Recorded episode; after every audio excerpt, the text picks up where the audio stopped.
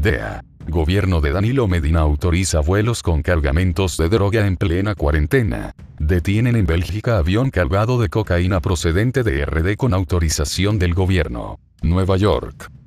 Las autoridades de la Oficina Antidrogas de Bélgica confiscó 350 kilos de cocaína enviados en un avión desde la República Dominicana hacia ese país europeo en medio de la pandemia del coronavirus, lo que deja claro que pese a que el gobierno del presidente Danilo Medina ordenó el cierre de los puertos y aeropuertos dominicano, el narcotráfico que opera en RD le ha doblado el pulso. Pese al cierre de los puertos y aeropuertos en la República Dominicana por causa del COVID-19, incautan 350 kilos de cocaína en aeropuerto de Bélgica, en un avión que salió de RD con la complicidad y permisividad de las autoridades del gobierno del presidente Danilo Medina Sánchez. Según nuestra fuente, la DEA está investigando el alijo de 350 kilos de droga procedente de la República Dominicana, debido a que en estos momentos existe un toque de queda que implica el cierre de los puertos y aeropuertos del país, y no se explica cómo esa aeronave salió cargada de estupefacientes hacia Bélgica, sin que estos narcotraficantes no contarán con el apoyo directo de las autoridades dominicanas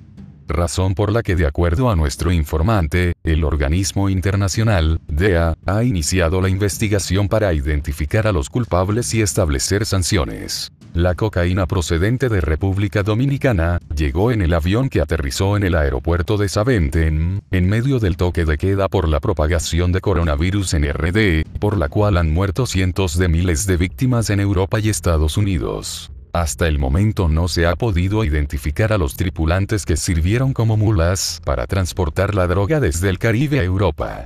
Los investigadores dijeron que la cantidad de la cocaína confiscada es 200 veces mayor de la que rutinariamente se detecta en las mulas, que son usadas desde República Dominicana.